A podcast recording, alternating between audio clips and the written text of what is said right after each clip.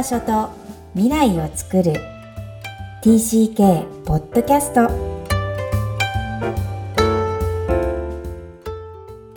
皆さん TCK ポッドキャストへようこそナビゲーターのふみですみきこさんよろしくお願いいたしますこんにちは。大家好。Hi everyone. クロスのみきこです。本日も滞在中ふみさんとお届けする TCK ポッドキャスト。今日のオープニングトークはスリープオーバーです。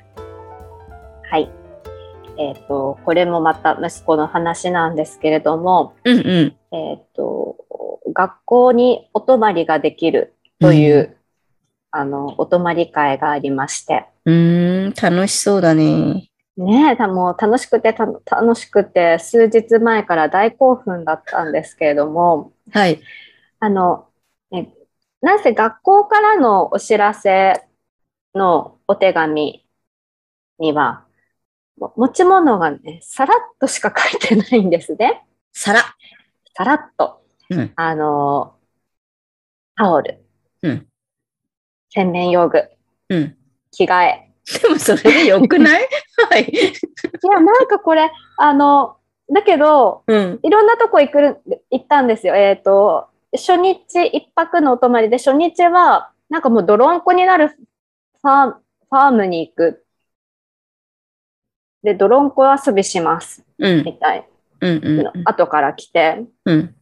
前日に、汚れてもいうん。い靴で来てね、みたいな。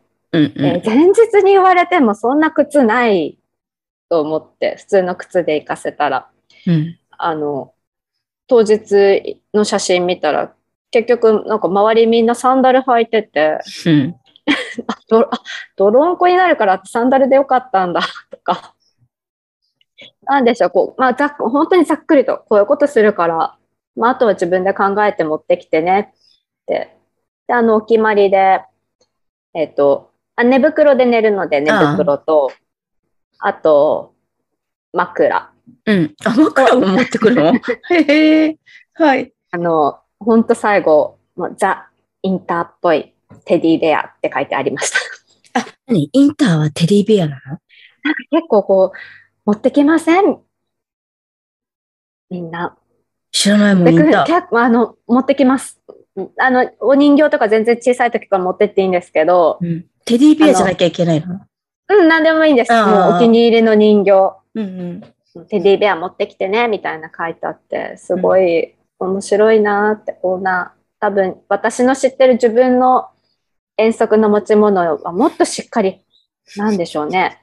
下着何枚とか何セット、着替え何セットとかいうふうに、すごく書いてあったので、ね、それを詰めていたんですけど。今すごいよ。教えてあげようか。もうすぐうちの三女、小6の2泊3日のお泊まりが長野にあるんですけど、ええ今となっては、私たちの時代になかった、いつ何を食べてその成分表もついてんだよ。アレルギーの。アレルギー。学校かわいそうだなと思いますよ。すごいですね。今の両極端だなと思って、ねえ日本。日本はもうそっちまで行っちゃってる。うん。かわ、かわいそすぎて効率。それの説明会があり、うん。それがどんな食事か写真も出され。なんてかわいそう、それ、先生の仕事なんだろうかって思っちゃうぐらい、アイスクリームもちゃんと実地で食べてきましたとかさ、先生たちはおっしゃっているらしいんですけど、へうーん、なんかそこれがスタンダードになっちゃってる日本の公立小学校と、うん。今の聞いてるとね、はい、汚れてもいい靴、みたいなね。な何食べてるのか知らないです。でしょ？それ多分ね、あの、クレームなんだよ、日本の場合。ああ。今、おののいているけど、ふみさんは。はい。えー、もし、来月でも帰国になっちゃったら、そういう世界になるっていうことをお伝えしていますが。ね、だからどう思うんでしょうね。うん、そうよ。私もどう思うんだろそうそう、親がどう思うかで全う然ん子供にも影響するし、ああ、忘れちゃったよっていうのを、こう、もっと、なんだろうな、ひなんだろう、こう、うん、なんか培って帰ってきてほしいなと思います。なんかいい、いいじゃんね、なんでも。うん、本当は。ね、あの、うん、子供を見ると本当そうなんだなって思います。そうそうそう。その、なんか泥んこになるみたいだったので、靴大丈夫だったって帰ってきて聞いたら、うん、え、全然平気だよ。うん、そうそう。そうですか？そうです。あ、よかった。はい、洗えばいいです。はい。ね、本当そうでした。はい、では、えー、っと、TCK のための健全な基盤として、えー、安定した軸についてお届けします。えー、今回はなんとなく、えー、漠然としたテーマなんですけれども、安定した軸とは一体ど、どのようなことですか？そうですね。今日はちょっと突っ込んだ心理的な内容かなと思っています。えー、子供のニーズとして、えー、子供の要求としてですね、安心安定、つまり家庭の中だったり周りの環境が、えー、とっても安心できるってことはどの子にとっても必要です。この安心安定ですが、親には精神的に安定した軸があり、家族の生活には何の心配がないなと子供たちが認識することで得られる安心安定のことを指しています。まあなんだ当たり前じゃんと思われる方もおられるとは思いますが、実はそれを継続させたり、えずっとその子供が、えー、その環境でいつも安定安心だなと思っているって難しいんですよね、えー、家族の生活に不安がない子って本当に世の中にどれぐらいの割合でいるのかなっていうのは、えー、私自身心理師としてもいつも関心事項です。え親が安定した軸があるとは、まあ、物理的のみならず、精神的に一番大きく影響してくると思います。まあ、親がフラット、えー、っていう言い方もできると思うんですが、えー、これを聞くとどんな感想ですか？ふみさん。うん。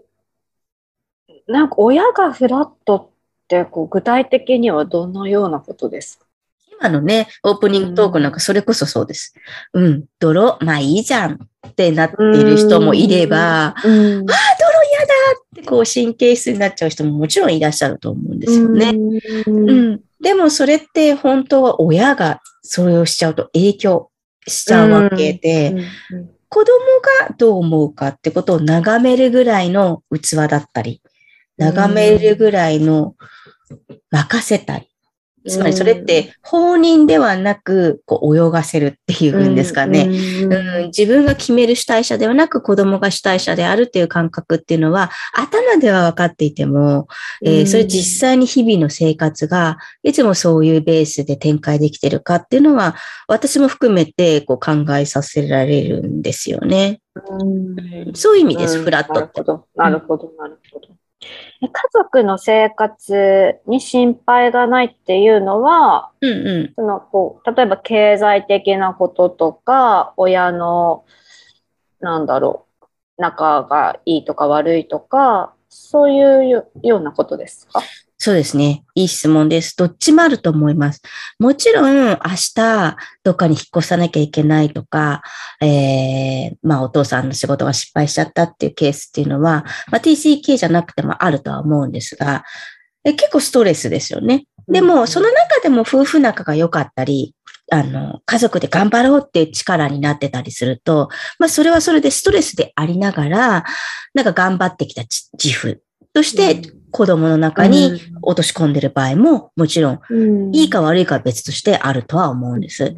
でもやっぱり根底にあるのはその家族、今申し上げたように、この夫婦がお父さんお母さんが仲がいいかって一番大きな影響を子供に与えてしまうので、えー、何度もこのテーマで挙げていますが、親の中って、えー、見直せますかとか、親、まあちょっと今傾いてたとしても戻せるぐらいの余裕があるかなっていうのは各夫婦、うん、えー、とても大事なのかなっていうふうには思います。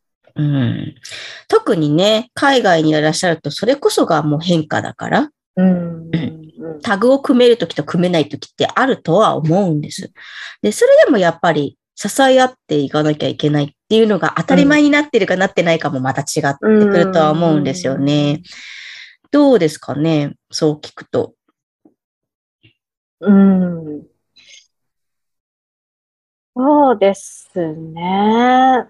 まあ、駐在中って結構いろんなことがあって、なんだろう、あの、お父さん自身もね、やっぱ仕事に波があったり、順調にいってる時と、多分、あの結構、まあ、忙しいとかも含め、あの大変な時とって多分あると思うので、なるほど。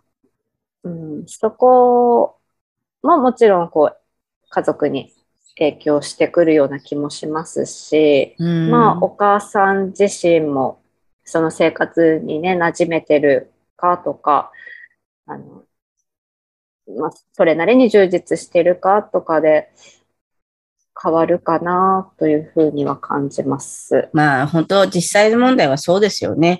親だって新しいことをしているわけで、えー自分たちに精一杯というところも現実的にはあるのかなって今のお話聞いて思います。